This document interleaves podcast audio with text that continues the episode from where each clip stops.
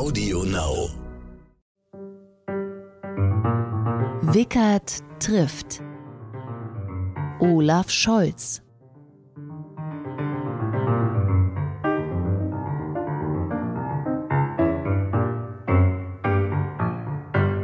Willkommen zu meinem neuen Podcast.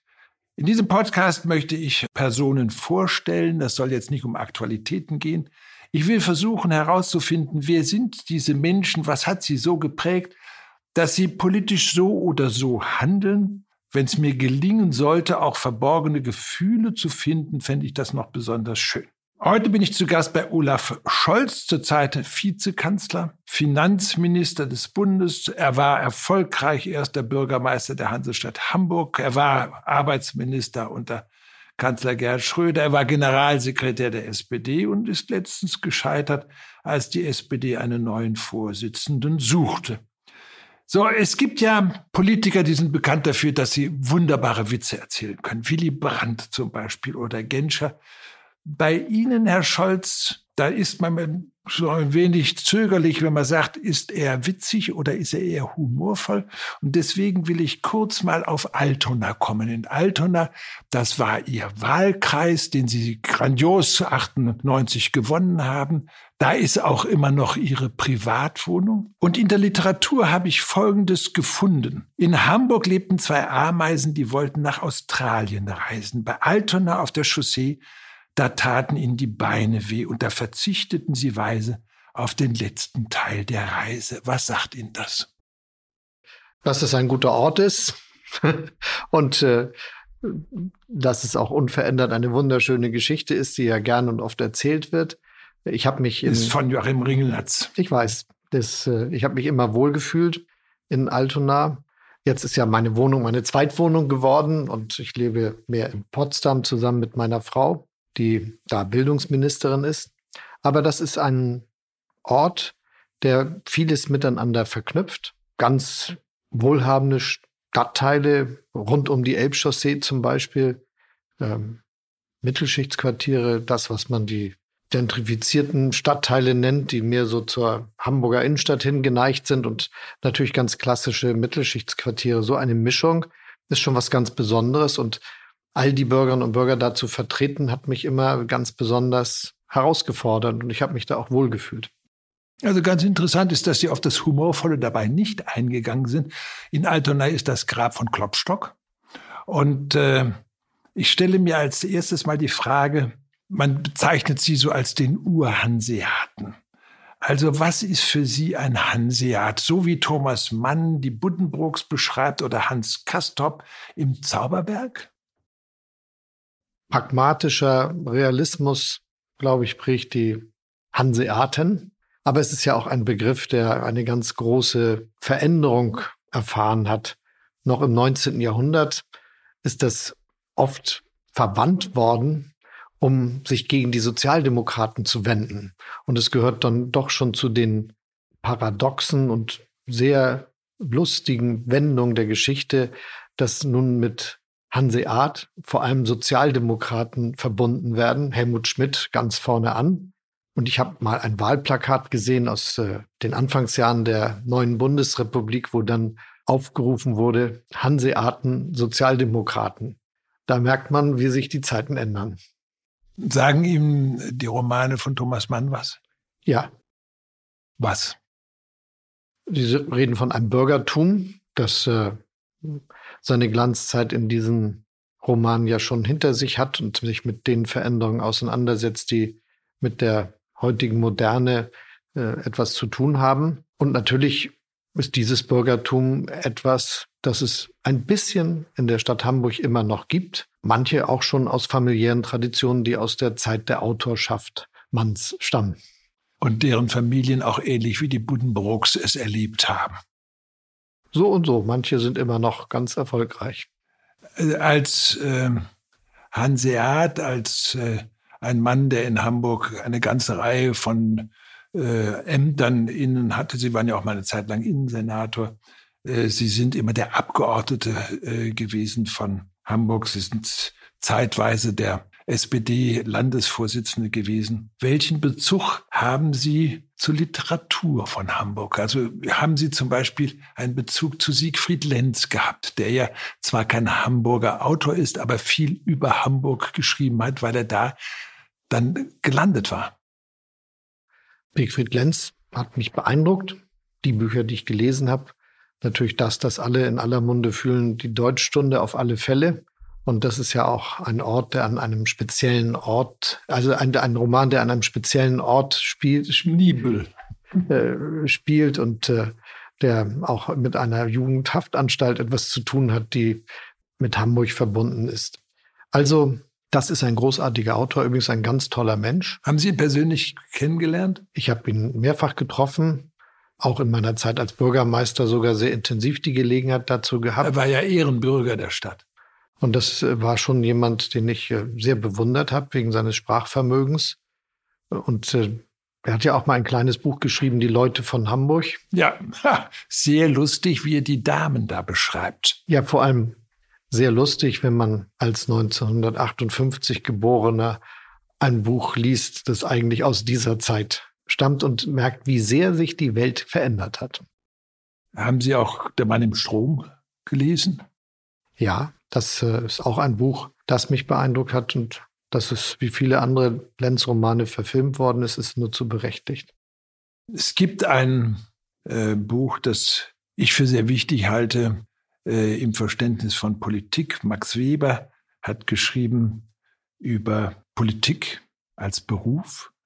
Und er stellt die Frage, man lebt für die Politik oder man lebt von der Politik. Wie würden Sie Ihr Leben, Ihr politisches Leben bezeichnen?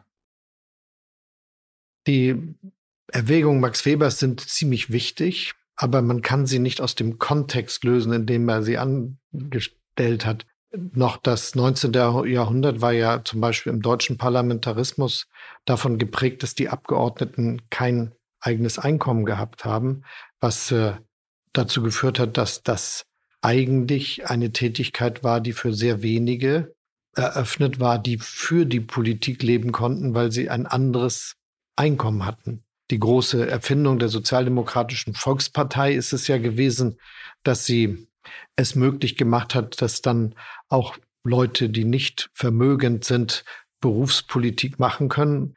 In den kaiserlichen Parlamenten musste das noch organisiert werden von der Arbeiterbewegung selber. Und es ist einer der großen Gewinne des modernen demokratischen Staates, dass die Abgeordneten zum Beispiel natürlich für ihre Tätigkeit bezahlt werden.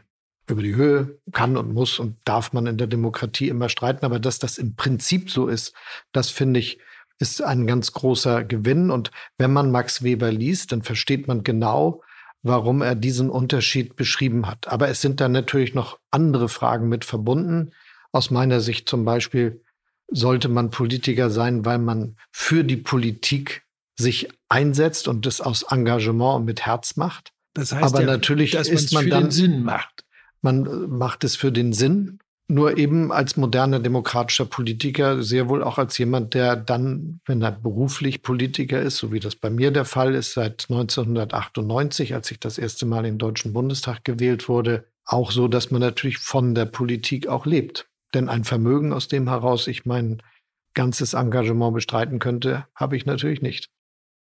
Bei Max Weber fand ich eine interessante Frage, um deren Beantwortung ich Sie bäte. Was für ein Mensch muss man sein, um seine Hand in die Speichen des Rades der Geschichte legen zu dürfen?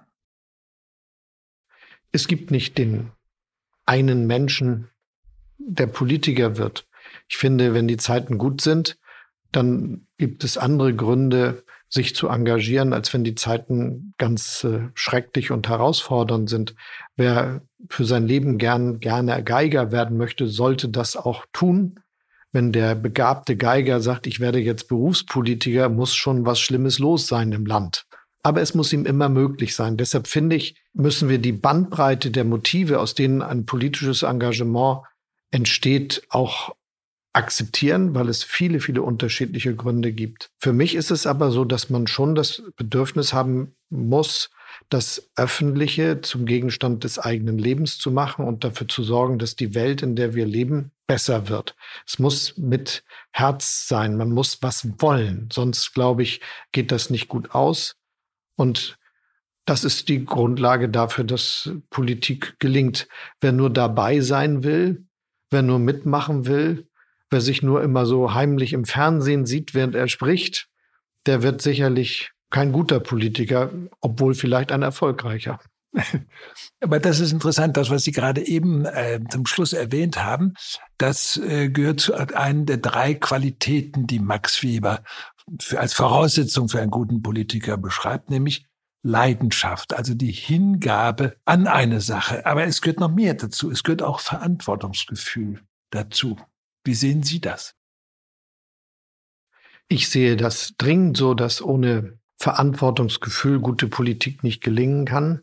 Max Weber unterscheidet ja zwischen Verantwortungsethikern und Gesinnungsethikern. Ich finde, auch das ist etwas, was man heute etwas. Ganz wichtige Unterscheidung. Ja, aber man muss trotzdem vorsichtig damit umgehen, denn mancher, der die Gesinnungsethiker beschimpft, hat längst aufgegeben, als Verantwortungsethiker was zu wollen. Und deshalb sage ich als jemand, der in den Kategorien Max Webers sich eher als Verantwortungsethiker begreift, redet nicht schlecht über die Gesinnungsethiker. Vielleicht muss man kurz mal erklären, was der Unterschied ist. Können Sie das mal eben machen?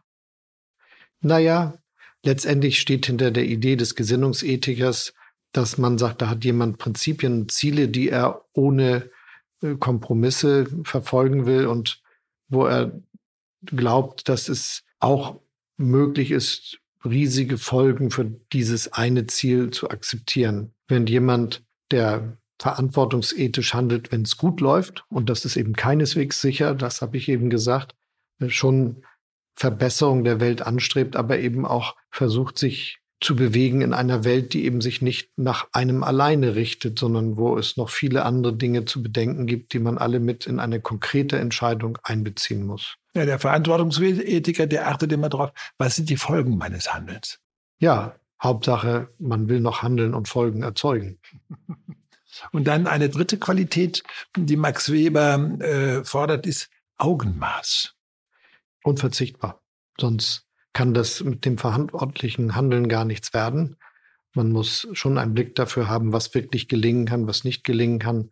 Und man muss auch Rücksicht nehmen können. Und das geht ohne Augenmaß eben nicht.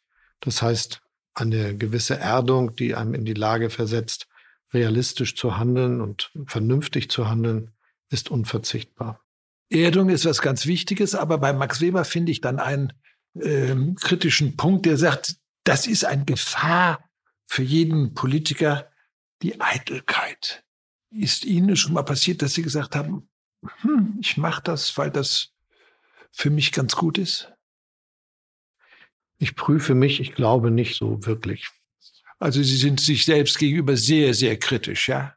Aber sehen Sie, das, ich meine, jetzt war mal ganz ernsthaft, äh, wenn, wenn wir um uns herum gucken, es gibt natürlich diejenigen, die sehr eitel sind und dann eben unglaubliche Sprüche raushängen, weil die als Spruch gut wirken und gleich durch die Presse laufen. Ich habe ja eben schon das Bild verwandt von jemandem, der sich beim Sprechen quasi im Fernsehen sieht. Damit habe ich schon deutlich gemacht, dass ich das irgendwie ein bisschen komisch finde. Aber es ist ja auch ein Hinweis darauf, dass es Eitelkeiten gibt in der Politik und jeder, der behauptet, er wäre völlig frei von irgendeiner Eitelkeit, ist irgendwie wahrscheinlich nicht so selbstkritisch, wie Sie das eben angesprochen haben. Aber es darf eben nicht so bedeutend werden für das eigene Handeln, dass es den Charakter prägt. Man muss Politik für die Sache machen. Naja, wenn man sie im Fernsehen sieht, dann hat man nicht den Eindruck, dass sie sehr eitel sind. Sagen wir mal, ähm, der Moderator spricht sie an und sagt, und der Herr Finanzminister sagt, guten Abend, Punkt. Sie, sie sprechen den doch nicht mal mit Namen an. Gehört das mit zur Kontrolle der Sprache bei Ihnen? Darüber habe ich noch nicht nachgedacht. Ja, ich finde, also wenn ich Sie bei den Tagesthemen interviewt hätte, äh, da hätten Sie gesagt, guten Tag, guten Abend. Ich finde es ja immer ganz freundlich, wenn man dann sagt, ich sage guten Abend, Herr Scholz, und Sie sagen guten Abend. Den sprechen Sie den anderen. Ich persönlich finde das äh, freundlicher, aber vielleicht ist das Ihre Kontrolle der Sprache, oder? Das wäre zu überhöht. So bewege ich mich auch im Alltag. Aber das ist doch nicht überhöht. Ich sage gerne menschlich. Na, ich habe ja gar nichts dagegen, das so zu machen, wie Sie es machen. Ich äh, will nur sagen, ich verhalte mich im Fernsehen nicht anders als sonst. Ich sage guten Tag und guten Abend und freue mich, die Leute zu sehen. Roman Herzog hat mich mal verblüfft in einer Rede, die er zum 3. Oktober gehalten hat, am äh, Nationalfeiertag. Hat er gesagt, es gibt die Identität einer jeden Person, die jeder hat und ihre erkennt man ja auch. Aber es gibt keine nationale Identität, das konnte mir noch nie jemand erklären. Gibt es für Sie eine nationale Identität? Das, was Präsident Herzog da ausdrücken wollte, ist ja ein sehr kluger Gedanke, nämlich sich klarzumachen, dass letztendlich die Art und Weise, wie wir in unserer Gesellschaft uns bewegen, sich ständig ändert. Es gibt sicherlich manche Konstanten, die regional verteilt sind. Aber das Schöne in der Welt, in der wir leben, ist ja, dass auch diejenigen, die von weit her dazukommen, ganz oft sich selber manche der Traditionen, die sie vorfinden, aneignen. Und insofern gibt es eine interessante Mischung. Ich glaube also, dass jemand, der glaubt, er denkt jetzt zwei Wochen nach und hat dann die Identität eines Volkes erkannt, von etwas redet, das es in dieser Weise gar nicht gibt, weil es sind in diesem Fall etwas über 80 Millionen Identitäten, die eine gemeinsame ausmachen. Und da merkt man schon, wie lebendig und sich ständig ändern das zugeht. Trotzdem würde wahrscheinlich jeder von uns bestimmte Dinge typischer für sich finden und für andere, die er kennt, als für andere. Also, aber es ist, glaube ich, wirklich ein völlig verfehltes Unterfangen, letztendlich etwas, das für immer und seit Jahrhunderten und für Jahrhunderte gilt, festmachen zu wollen. Das ist sicherlich richtig. Deswegen ist auch die Idee der Leitkultur meines Erachtens ziemlicher Unsinn. Aber wenn Sie zum Beispiel ein Ostfriese hat natürlich eine ganz andere Identität als ein Bayer. Ein Hanseat hat eine andere ähm, Identität als ein Berliner. Wenn aber ein Hanseat und ein Berliner oder eine Ostfriesin mit den Bayern nach Paris fährt und dort im Bistro sitzt, was man ja wieder kann, dann wird natürlich der Bistrokellner gleich sagen, ach, ihr seid Deutsche. Der wird nicht sagen, du bist ein Ostfriese, du bist ein Bayer, sondern der erkennt gleich eine deutsche Identität auch über die Sprache. Wie wichtig ist Ihnen die Sprache? Mir ist die Sprache wichtig, in der ich denke, und auch wenn ich viel Englisch spreche, denke ich Deutsch nicht beim Sprechen, aber ansonsten sind die Dinge, über die ich äh, nachdenke, welche, die sich, die ich in, in, mit mir in meiner Sprache erörter, und das ist die deutsche. Äh, führt die Sprache auch bei Ihnen dazu, sich zu kontrollieren? Also ich kontrolliere genau das, was ich sage. Sprache hat ja auch viel mit Denken zu tun. Man merkt es ja, wenn man versucht, etwas aufzuschreiben, wie viel man noch zu Ende denken muss. Insofern hat äh, ein ordentlich formulierter Text auch einen ganz großen Sinn. Er ordnet auch die eigenen Gedanken. Bin ja nun Anwalt gewesen, viele, viele Jahre. Und das ist auch eine gute Übung, dass man das, worauf es ankommt, in einen Schriftsatz packen kann, der dann überzeugt. Und manchmal geht es ja auch darum, Sachen wegzulassen. Günter Grass ähm, hat äh, seine Bücher im Stehen geschrieben und er hat mir mal erzählt, er hat jeden Satz, bevor er ihn hinschrieb, laut vor sich hingesprochen. Einfach um zu sehen, ob die Melodie stimmt. Hat natürlich auch mit der Kunst eines großen Autors zu tun, hat aber auch damit zu tun, ich kontrolliere, was ich sage, was es bedeutet, wie es rauskommt. Sind Sie jemand, der sehr kontrolliert ist, wenn Sie an irgendeinem Text arbeiten oder aber wenn Sie ein Interview geben und eine Frage gestellt bekommen, wo Sie sagen, oh, da muss ich nachdenken. Also Helmut Schmidt war ja einer, der bekommt eine Frage gestellt, der guckte erstmal oben in die Ecke eines Raums, dachte nach und sprach. Ich denke nach über das, was ich sage, versuche mich auch ordentlich auszudrücken und bedenke, wie sehr man falsch interpretiert werden kann beim Sprechen. Aber dass ich äh, standardmäßig wie dieser berühmte Autor mir meine geschriebenen Texte nochmal vorlese, um herauszufinden, ob sie auch wirklich gut formuliert sind, das kann ich nicht bestätigen. Ich möchte nochmal auf das Thema der nationalen Identität zurückkommen. Der französische Historiker Fernand Braudel äh, hat sein altes Werk geschrieben, L'identité de la France, also die Identität Frankreichs. Und in diesem Buch beschreibt er, dass eben Frankreich äh, geprägt ist vom Katholizismus. die französischen Soziologen heute sagen, es gehen zwar nur noch vier oder fünf Prozent der Franzosen in die Kirche, aber es gibt im Denken der Franzosen das, was die Soziologen Voodoo-Katholizisme nennen. Also es, die Prägung ist vorhanden.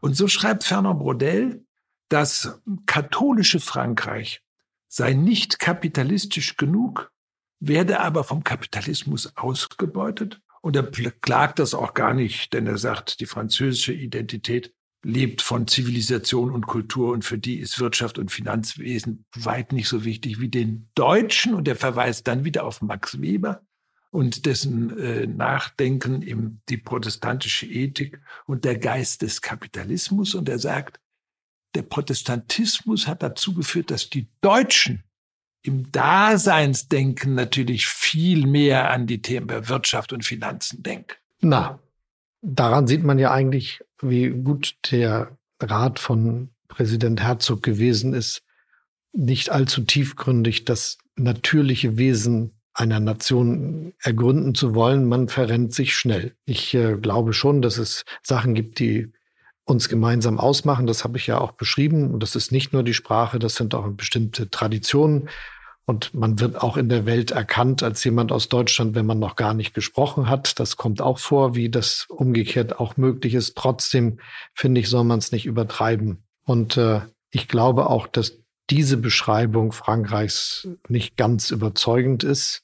Denn letztendlich hat Max Weber ja mit seinem Buch schon darauf hingewiesen, wie die neue Zeit unser Denken verändert hat. Er hat, was ganz sicherlich für jeden von uns von großer Bedeutung ist, die Bedeutung von Luthers Bibelübersetzung beschrieben und die ja nicht nur dazu beigetragen hat, die deutsche Sprache mitzuformen, weil sie so vielfach gelesen und rezipiert worden ist, sondern eben auch zum Beispiel den Gedanken entwickelt hat, dass der Beruf etwas ist, das uns Menschen ausmacht und dass es eine Ehre ist, dass wir arbeiten dürfen.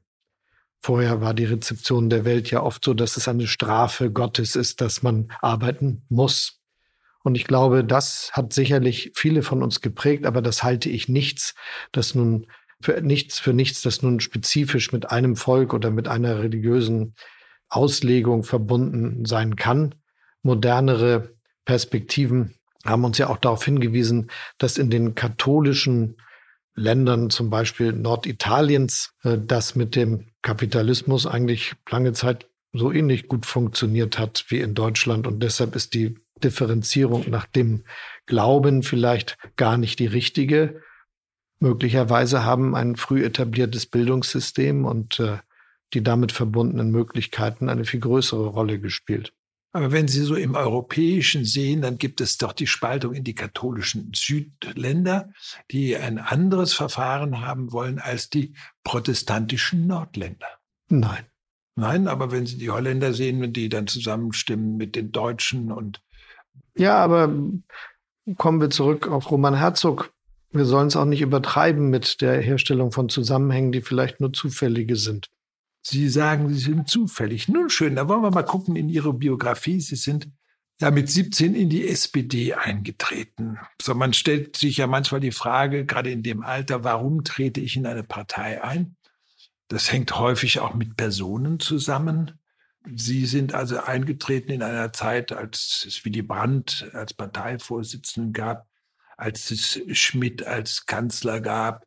Äh, was hat Sie dazu gebracht, in die Partei zu gehen? Das hat ganz sicher sehr viele, sehr unterschiedliche Ursachen. Ich würde schon sagen, dass der Wunsch, etwas dafür zu tun, dass es gerecht zugeht, ein ganz zentrales Motiv gewesen ist. Aber Einfluss hat auch genommen natürlich das Gespräch mit meinen Eltern, das immer eine große Rolle gespielt hat für mich und meine beiden Brüder. Und obwohl die ja nun keine politisch in eine Partei eingetretenen Leute waren, war das trotzdem so, dass das sehr dazu beigetragen hat, dass wir alle politisch ganz aufgeweckt waren, einfach weil wir die Welt, in der wir leben, aufmerksam beobachtet haben. Ich äh, habe bestimmte Situationen als sehr ungerecht gefunden. Das hat Zum mich Beispiel? sehr lange bewegt. In der Zeit, in der ich äh, von der Grundschule aufs Gymnasium gewechselt war, war das so, dass von den, wenn meine Erinnerung mich nicht trügt, fünf Klassen mit, ich glaube, allen über 30 Schülern aus der Grundschule, in die ich gegangen war, nur ganz wenige, zwei Hände voll maximal, das äh, Gymnasium besucht haben hinterher. Und da waren welche bei, die das nicht getan haben, die genauso gut und intelligent waren wie ich und die anderen und die das auch als sehr schmerzhaft empfunden haben, dass ihr Lebensweg nun anders verläuft, weil das in der Familie anders entschieden wurde.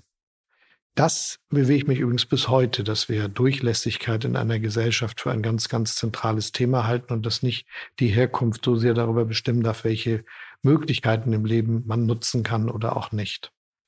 Dann habe ich großartige Lehrer gehabt an dem Gymnasium, auf das ich gegangen bin. Das, glaube ich, darf man auch nicht unterschätzen. Und die Mischung aus allem hat dazu beigetragen, zumal ich mich auch vor diesem Parteieintritt schon engagiert hatte. Ich war auch schon mal, bevor ich irgendwie politisch zuordbar gewesen bin, Schulsprecher und habe das dann später nach meinem Parteieintritt allerdings dann in einem Schulsprecherkollektiv nochmal gemacht. Man sieht aber so ein bisschen sich dafür einzusetzen, wie es läuft in der Gemeinschaft, in der man sich aufhält, habe ich irgendwie früh richtig gefunden. Trotzdem Elternhaus, Lehrer und äh, Erfahrungen zusammen haben dazu geführt, dass für mich nachher die Frage, ich trete jetzt in eine Partei ein, um mehr sich engagieren zu können und auch in diese irgendwie ganz natürlich erschien. Sie haben den Begriff Gerechtigkeit benutzt. Wie definieren Sie Gerechtigkeit? Sie sind ein Anhänger von John Rawls.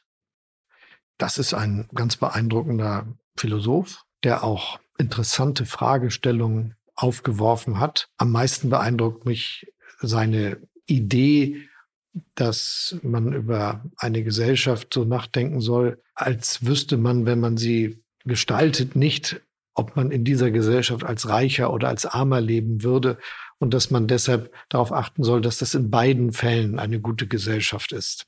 Letztendlich heißt das ja, dass wir aufeinander angewiesen sind und dass wir die größenwahnsinnige Idee, dass jemand ganz alleine zurechtkommen könnte, nicht verfolgen sollten. Sie stimmt nicht. Die aktuelle Situation, in der wir heute leben mit der Corona-Pandemie, hat uns ja nur ein weiteres Mal gelehrt, wie verletzlich wir als Menschen sind und wie sehr wir alle miteinander zusammenhängen, sogar als ganze Menschheit auf dem, der ganzen Erde. Das ist ja doch etwas, was man manchmal schnell vergisst und was mir viele viel zu schnell vergessen, dass wir nicht alleine da sind.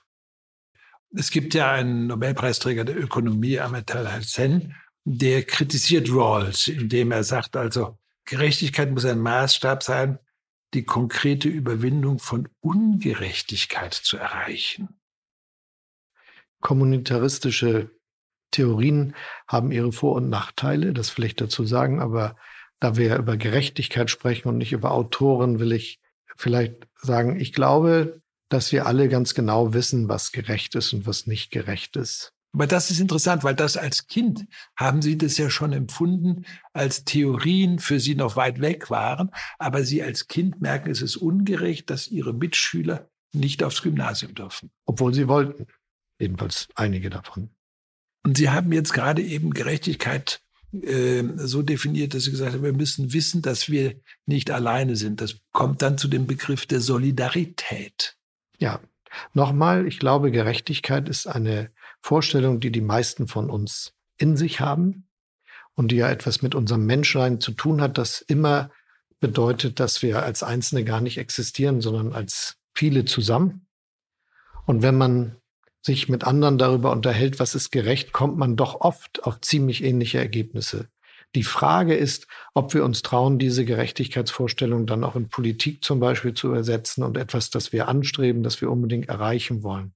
Das ist unterschiedlich verteilt und da sind auch unterschiedliche Hoffnungsbereitschaften mit verbunden. Ob man glaubt, dass sich die Welt noch ändern kann oder sowieso alles so ist, wie es immer ist. Aber ich glaube, dass für Gerechtigkeit zu sorgen eine ganz zentrale Aufgabe demokratischer Politik ist und dass sie sich mit einer zentralen Herausforderung unseres Menschseins auseinandersetzt. Damit ist aber noch nicht jede Frage beantwortet, sondern dann fängt es erst richtig an. Und das, glaube ich, sollte man schon akzeptieren. Aber ich glaube, das ist letztendlich zentral. Solidarität bedeutet, dass wir uns dafür einsetzen, dass wir miteinander besser durch die Welt kommen und dass wir füreinander einstehen. Auch das ist eigentlich ein zutiefst menschliches Bedürfnis. Vielleicht muss ich an dieser Stelle mal sagen, emotional glaube ich nicht, dass die meisten Menschen schlechte Gedanken mit sich rumtragen. Und ich finde, dass man auch immer wieder feststellt, dass die meisten doch eigentlich ganz gute Einstellungen haben. Diese etwas zynisch misanthropische Vorstellung, eigentlich seien alle schlecht und die Verhältnisse auch, die habe ich nicht. Ich glaube, dass wir unter Umständen leben, in denen es was zu verbessern gibt. Und natürlich weiß ich, und das ist ja auch ein wichtiges Motiv meines Handelns, dass es auch welche gibt, die ganz schlimme Dinge tun. Und da müssen wir dafür sorgen, dass wir uns gemeinsam davor schützen. Sie ähm, gehen nach dem Abitur nicht zur Bundeswehr, sondern zum Zivildienst. Weshalb? Das ist jetzt sehr viele Jahre her, dass sich den Kriegsdienst mit der Waffe verweigert hat. Und heutige Generationen wissen vielleicht gar nicht mehr genau, dass man das musste, damit man nicht zur Bundeswehr gehen muss. Meine Motive sind sicherlich eher politischer Natur gewesen und äh, mit der Vorstellung verbunden gewesen, dass ich nicht sicher bin, ob ich mich da richtig eingesetzt fühle. Der Zufall hat aber gewollt, dass ich meine Kriegsdienstverweigerung als Schüler abgesandt habe. Dann kurzzeitig anerkannt wurde, weil es eine von Bundesverteidigungsminister Apel auf den Weg gebrachte Rechtsänderung gab, wonach man mit der Erklärung ich verweigere schon durch war. Das Bundesverfassungsgericht das dann kassiert hat, ich aber schon Student war und erst am Ende meines Studiums die Begründung für meine Kriegsdienstverweigerung abliefern musste. Dann sind Sie aber in den Zivildienst gegangen. Ja. Das mussten Sie dann noch machen danach. Das habe ich nach meinem Studium gemacht in einem staatlichen Pflegeheim, was für mich eine sehr, sehr wichtige Erfahrung war und ist, die ich nicht missen möchte.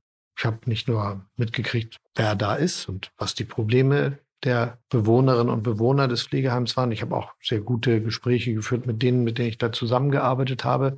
Und ich wurde im Übrigen ein bisschen eingesetzt, um auch dafür zu sorgen, dass die Sozialhilfeakten alle in ordentlichem Zustand sind. Denn dadurch, dass es ein staatliches Pflegeheim war, waren diese Tätigkeit Teil der Aktivitäten. Und ein fertig ausgebildeter Jurist als Zivildienstleister ist ja manchmal ein Glücksfall.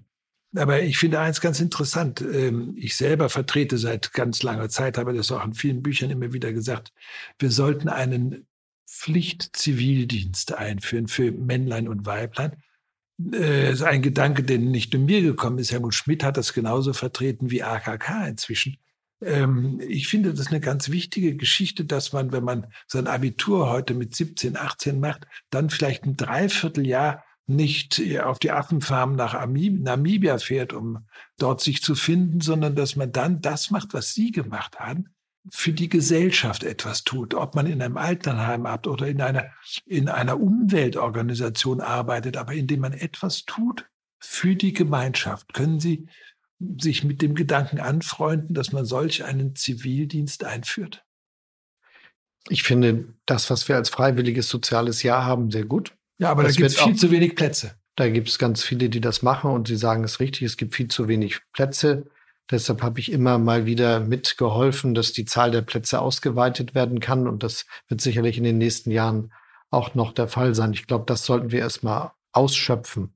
Zumal mein Rechtsempfinden mir sagt, dass ein Pflichtdienst eine hohe verfassungsrechtliche Hürde überwinden muss. Aus den Erfahrungen mit dem Naziregime sind Zwangsarbeiten untersagt und die Gut, aber der Wehrdienst war ja auch eine einzige Pflicht. Ausnahme war der Wehrdienst aus dem Grund der möglicherweise notwendigen Landesverteidigung.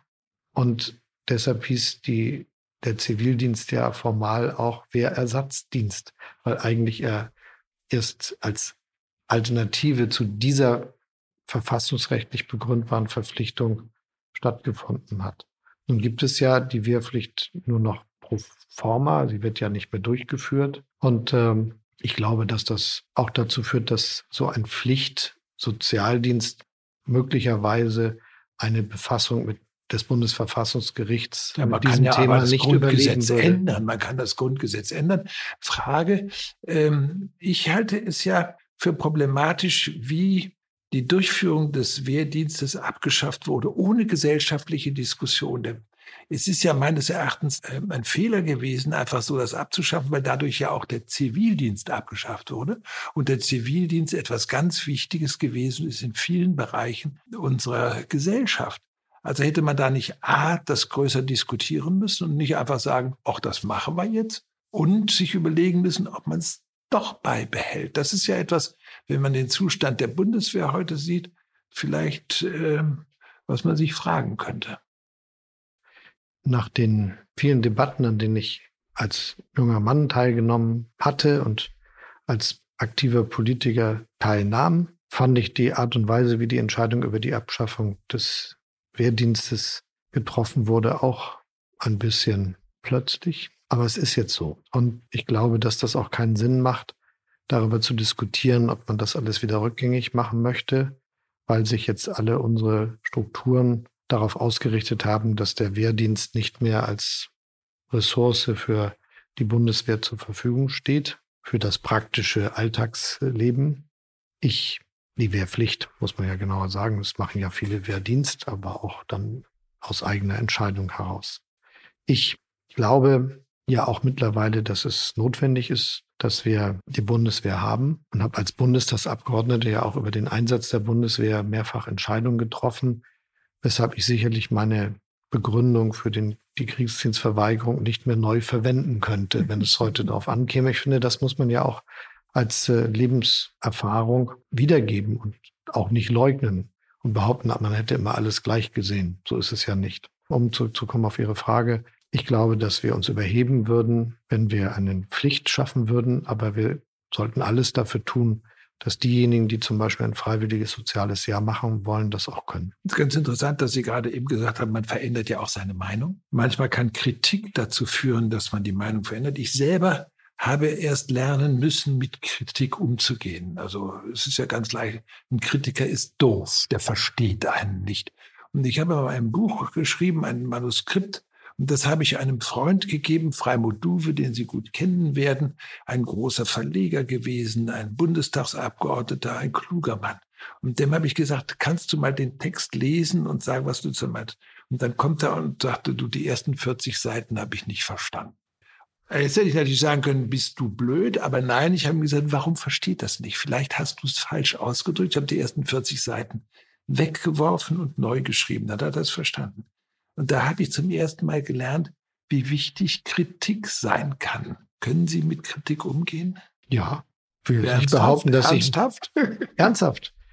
Ich will nicht behaupten, dass man sich freut, wenn man kritisiert wird. Das wäre auch eine etwas unmenschliche Eigenschaft. Aber es gehört dazu und eigentlich gehört ja zum dem, was wir machen, dazu, dass wir es zulassen, dass andere Meinungen uns erreichen, dass Kritik uns erreicht und dass wir darüber, dass wir daraus auch Schlüsse ziehen. Das sollte niemand von sich annehmen, dass er sich eine Woche zurückzieht, alles bedenkt und dann die richtige Lösung präsentiert. Sie sind dann Anwalt geworden. Übrigens waren Sie ja als Juso auch einmal Vizepräsident der Internationalen Union of Socialist Youth. Also hat Sie das etwas internationaler gemacht? Ja, das war für mich eine ganz wichtige Erfahrung quasi am Ende meiner Zeit als äh, junger Politiker bei den Jungsozialisten, der Jugendorganisation der SPD. Und ich habe viele tolle Männer und Frauen kennengelernt in meinem Alter und ganz unterschiedliche Ansichten und Prägungen. Das möchte ich nicht missen. Für mich ist bis heute eine der Erfahrungen gewesen, doch nochmal zu realisieren, in was für einem wohlhabenden Land wir leben wie gut im Vergleich zu der Situation in vielen anderen Ländern unser Sozialstaat funktioniert und wie gut es ist, dass wir ihn haben. Und auch festzustellen, dass das Land, in dem ich lebe und aufgewachsen bin, was lebensweltliche Fragen betrifft, plötzlich eher zu den liberalen Ländern gehörte, was nicht immer deutsche Geschichte und Tradition gewesen ist. Aber auch das habe ich mitgenommen als gute Erfahrung. Und ansonsten ist es schon etwas, das einen nicht unbeeindruckt lässt, hinterlässt, wenn man Oppositionelle aus der damals noch äh, der Zeit der Diktatur in Chile kennenlernt und weiß, was die leisten müssen, um erfolgreich zu sein. Es war interessanter Phase, die Phase des Übergangs, so dass man auch merken konnte, wie sich die Dinge ändern, mitzukriegen, wie es ist in einigen Ländern Mittelamerikas und wie das ist, wenn man mit Diktatoren zu kämpfen hat, als jemand, der sich demokratisch engagieren will. Das war in einigen dieser Länder damals eine ganz große Herausforderung. Und da ließen sich noch viele, viele andere Erfahrungen hinzufügen. Ich habe auch tolle Männer und Frauen kennengelernt. Am meisten in Erinnerung geblieben ist mir und am meisten beeindruckt ist mir die spätere schwedische Außenministerin, die mit mir zusammen da in diesem Vorstand war und dann ja leider von einem bösen Mann im Kaufhaus in Schweden getötet worden ist. Ihre sehr erfolgreiche Zeit in der Politik beginnt ja, wenn, als Sie im Februar 2011 mit einem Zuwachs von über 14 Prozent bei der SPD die absolute Mehrheit in Hamburg holen. Äh, was waren in der Zeit, als Sie nicht in einer Koalition waren, sondern allein regierten konnten in Hamburg, für Sie die schwierigsten Entscheidungen? Das gab viele Dinge zu entscheiden, die sehr herausfordernd sind, die aber mit der Kategorie schwierigste Entscheidung wenig äh, eingeordnet werden können. Es war vor allem eine Zeit, in der man mal alles neu machen konnte.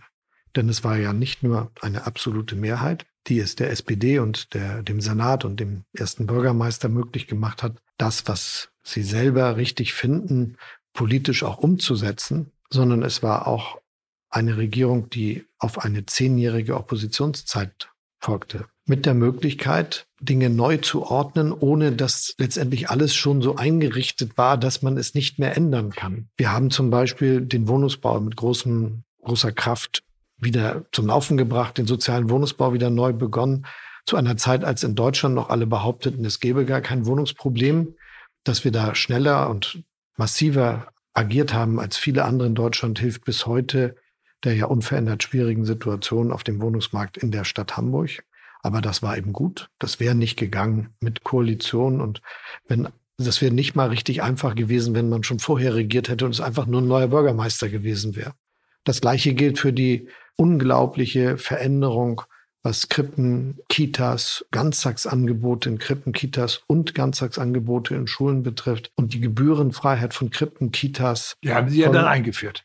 Universitäten. Alles Entscheidungen, die mit sehr großen Verschiebungen bei den Ausgaben der Stadt Hamburg verbunden waren. Und die Tatsache, dass das richtig ein Neuanfang war, aber dahinter auch ein Plan steckte, hat dazu geführt, dass, glaube ich, die Weichen einfach mal in eine ganz richtige Richtung gestellt werden konnten. Und das habe ich als sehr glückliche Erfahrung empfunden. Ich hoffe, dass man noch heute sagen kann, davon profitiert die Stadt bis jetzt, weil sie eben in diesen Themen schon an der Spitze steht dessen, was in Deutschland geschieht.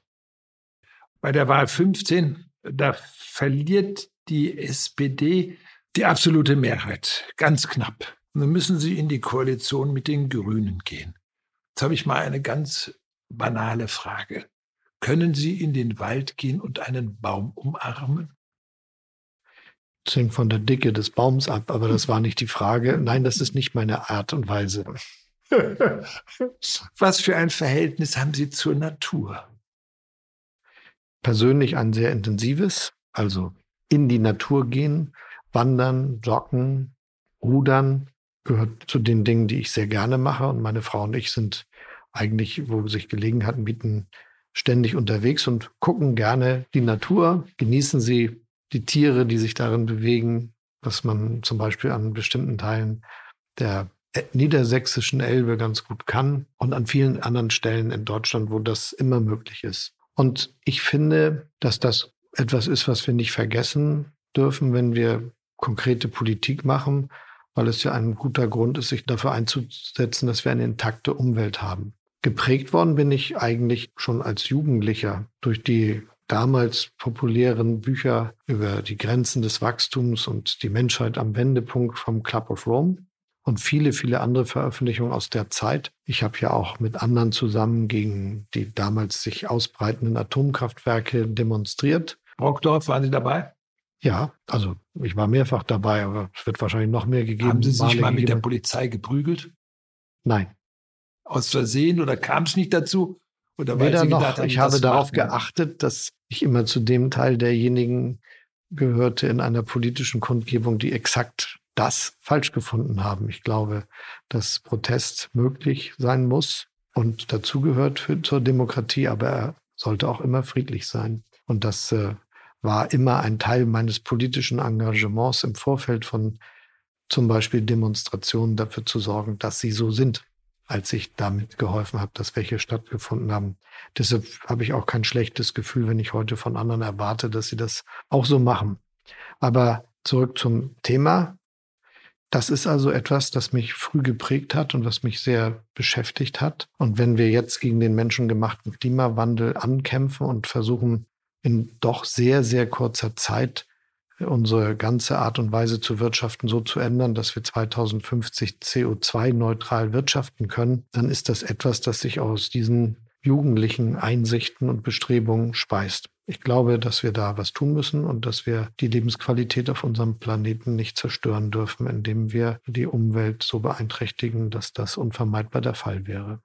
Das beschreiben Sie ja auch in Ihrem Buch Hoffnungsland. In diesem Buch geht es allerdings auch sehr stark um Europa und die Bedeutung Europas für Deutschland. Hat Europa, gibt es in Ihrer Biografie irgendetwas, wo Sie sagen würden, da habe ich schon das Gefühl für Europa gehabt, ob es eine Frage der Geschichte ist? Das Thema Europa spielt für mich sehr lange eine sehr, sehr große Rolle. Den einen Erweckungsmoment kann ich nicht berichten, aber ich bin eigentlich aufgewachsen mit der Idee, dass äh, die Europäische Union für die Art und Weise, wie wir leben und für die Zukunft unseres Landes ganz, ganz zentral ist. Und das stand für mich außer Frage und es steht für mich außer Frage. Wir müssen nur jetzt begreifen, was unsere eigene Rolle ist. Deutschland als großes Land in der Mitte Europas ist verantwortlich dafür, dass die politische Union gelingt, dass die Integration und der Zusammenhalt Europas gelingt und nicht jemand, nicht ein Land, das am Rande steht und die anderen bewertet und äh, Vorhaltung macht, sondern wir müssen schon uns zuständig fühlen dafür, dass es klappt. Ja, aber da hat man das Gefühl, dass zwar viele Leute äh, sagen, Deutschland muss mehr, Ver mehr Verantwortung übernehmen, das sagt der Bundespräsident, das sagt die Kanzlerin, das sagt viele bei uns, aber dann kommt zum Beispiel der französische Präsident Macron und sagt, wir müssen, könnten jetzt doch dies oder jenes in Europa machen und Deutschland schweigt. Dass Deutschland schweigt, stimmt wohl nicht ja, Frau Kramp-Karrenbauer hat einen Text äh, gemacht, wo die Rechtsradikalen in Frankreich gesagt haben, wunderbar, das ist das beste Argument für uns, dass wir sagen können, wir werden jetzt wieder von den Deutschen beherrscht, weil sie gefordert hat, Straßburg als Sitz des Europaparlaments abzuschaffen und den französischen Sitz im, im, Sicherheitsrat nach Europa zu geben, was deswegen ja merkwürdig ist, weil Europa gar keine Nation ist, die in der UNO vertreten ist. Ich habe mich eher daran aufhalten wollen, dass es auch sehr schwer ist, in der deutschen Debatte einen politischen Vorschlag zu machen, der gewissermaßen dann auch als europäisches Konzept wahrgenommen wird. Denn im Prinzip geht es ja darum, dass wir über die Zukunft Europas diskutieren und was wir damit verbinden. Und das heißt, man muss auch konkrete Vorschläge haben, die, an, die vernünftig sind und die funktionieren können. Ich habe das sehr sorgfältig für mich entwickelt, nicht nur in dem Buch ein bisschen, das Sie beschrieben haben, sondern auch in einer Rede, die ich hier bei der Humboldt-Universität zu dem Thema gehalten habe. Und das war für mich jedenfalls meine Auseinandersetzung mit dem Thema Europa und was zu tun ist. Und nun ist ja die Zeit ein bisschen fortgeschritten. Man sieht, dass sich aus diesen Vorstellungen was entwickeln lässt. Denn dass ich als Bundesminister der Finanzen in der Gruppe der Eurofinanzminister ganz zentral vorantreiben konnte, dass es einen politischen Vorschlag zur Antwort auf die gegenwärtige ökonomische Krise gibt, der über 500 Milliarden Euro umfasst. Und dass ich ein Konzept entwickeln konnte, das sich dann die Bundeskanzlerin und der Präsident der Französischen Republik zu eigen gemacht haben und auch richtig finden im Hinblick auf die Frage, wie das weitergehen kann, das zeigt ja doch, dass es Perspektiven gibt, die sich verfolgen lassen und die für alle 27 Mitgliedstaaten Europas funktionieren. Für mich ist eins ganz klar, wir werden, wenn wir uns so zusammentun, wie wir das jetzt zum Beispiel in der aktuellen Krisensituation miteinander unternehmen, ohne einen weiteren Fortschritt in der Europäischen Union nicht vorankommen. Man kann nicht solche Probleme lösen und dann glauben, dass das von der EU gemacht werden kann, wenn sie nicht über ausreichend eigene Ressourcen verfügt, wenn sie gar keine Aufgaben hat, die sie eigenständig entscheiden kann, wenn es nicht so ist, dass es auch Mehrheitsentscheidungen in den europäischen Räten, etwa bei den Finanzministern oder im Außenministerrat geben muss. Und diese konkreten Dinge voranzutreiben, ist, glaube ich, ein ganz großes europäisches Projekt. Meine Perspektive ist, dass die Welt, in der wir demnächst leben werden, um die Mitte dieses Jahrhunderts eine Welt sein wird mit um die 10 Milliarden Einwohnern. Da wird es nicht zwei große Mächte geben, wie wir jetzt überall lesen können, die USA und China, sondern viele. Das wird immer auch noch Russland sein. Das wird immer, das werden auch viele asiatische Nationen sein, wie zum Beispiel Indonesien oder Malaysia, vielleicht auch Vietnam und Japan und Korea sind auch da. Das werden Nationen Lateinamerikas sein, ob das nun Brasilien ist oder Mexiko zum Beispiel, das werden afrikanische Nationen sein. Da gibt, wird es welche geben, die haben, werden mehr Einwohner haben als die Europäische Union, einzelne Länder. Und es wird Indien sein zum Beispiel. Und in dieser Welt müssen wir, um in dem Konzert souverän mitspielen zu können, eine starke Europäische Union haben. Denn nur als solcher Zusammenschluss werden wir relevant sein und unser eigenes Geschick gestalten können. Sie haben gerade erwähnt, dass äh, Sie äh, diese 500 Milliarden äh, Idee mit, zusammen mit Bruno Le Maire, wahrscheinlich dem französischen Finanzminister, ausgehandelt haben, die dann von Frau Merkel und dann Macron ähm, abgesegnet worden sind als Finanzminister. Das ist schon ein Projekt Deutschlands und Frankreichs. Ich finde. Großes Projekt. Und äh, ich bin sehr froh, dass es gelungen ist, da etwas Gemeinsames draus zu machen. Aber ich will auch ausdrücklich sagen, das sind die beiden Länder und das sind auch die beiden Regierungschefs. Nun hat der Schäuble, der war ja auch Finanzminister, und der hat mal gesagt, der hatte gerade in der Griechenland-Affäre zum Beispiel wahnsinnig viel natürlich mit dem französischen Finanzminister Sapin zu tun gehabt und die Franzosen hatten da auch ein bisschen anderes Verhalten, als wir das hatten in Deutschland. Aber Schäuble hat gesagt, ich habe nie gegen den französischen Finanzminister gestimmt. Es ist ein Prinzip gewesen, dass ich das nicht tun werde. Ist das auch ein Prinzip, das Sie übernehmen könnten? Es wird ja nicht abgestimmt, solange man nicht einig ist. Insofern geht es darum, kluge Pfade zu formulieren, hinter denen sich viele versammeln können. Ich glaube, dass das möglich ist und dass äh, wir jetzt in einer schwierigen Situation leben, in der die Möglichkeiten zunehmen. Ich glaube, man darf die Möglichkeiten einer Krise nie ungenutzt verstreichen lassen. Das ist jetzt eine große Krise, in der wir uns wegen der Corona-Pandemie befinden. Und die Notwendigkeit gemeinsamer europäischer Antworten sollte dann auch Anlass sein, nicht nur etwas zu tun für diese Tage, sondern etwas, das darüber hinausreicht. Eine letzte Frage, Herr Scholz. Im Jahre 2021 gibt es eine Bundestagswahl und da wird zum ersten Mal kein amtierender Kanzler antreten, sondern es wird völlig neu selektiert. Es gibt lauter neue Kandidaten.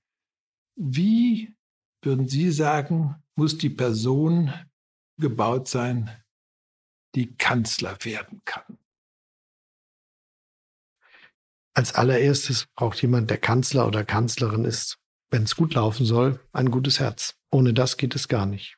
Man braucht äh, politische Zukunftsvorstellungen, die in der Lage sind, unser Land und auch Europa in, durch die nächsten Jahrzehnte zu führen. Wer da keine Perspektive hat und keinen Plan, der wird äh, nicht erfolgreich sein können. Man muss in der Lage sein, Entscheidungen zu treffen und aus meiner Sicht auch über all die Erfahrungen verfügen, die notwendig sind, das erfolgreich machen zu können.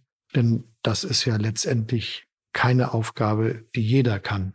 Wer sie wahrnehmen wird, das entscheiden die Bürgerinnen und Bürger. Aber die Idee, dass es ganz einfach wäre, die hat ja eigentlich vernünftigerweise keiner. Deshalb müssen sich auch alle, die für so ein, sich um ein solches Amt bewerben, testen lassen, ob sie eine so hohe Anforderung auch erfüllen würden. Von den Bürgerinnen und Bürgern natürlich in dem Wettbewerb, der Wahlkampf heißt. Und das will ich auch sagen. Es sollte schon darum gehen, dass wir unser Land solidarischer und gerechter machen und dass wir die großen Herausforderungen der Zukunft, insbesondere das Thema des Klimawandels, auch angehen und nicht hoffen, dass andere Probleme für uns erledigen. Damit es ein Hoffnungsland bleibt? Deutschland ist ein Hoffnungsland geworden. Das ist die These meines Buches. Und es sollte eines bleiben, denn das ist doch eine gute Erfahrung, dass die anderen sich nicht vor uns fürchten, sondern finden, das ist eigentlich ein Land, in dem man gut leben kann. Vielen Dank, Herr Schatz. Schönen Dank.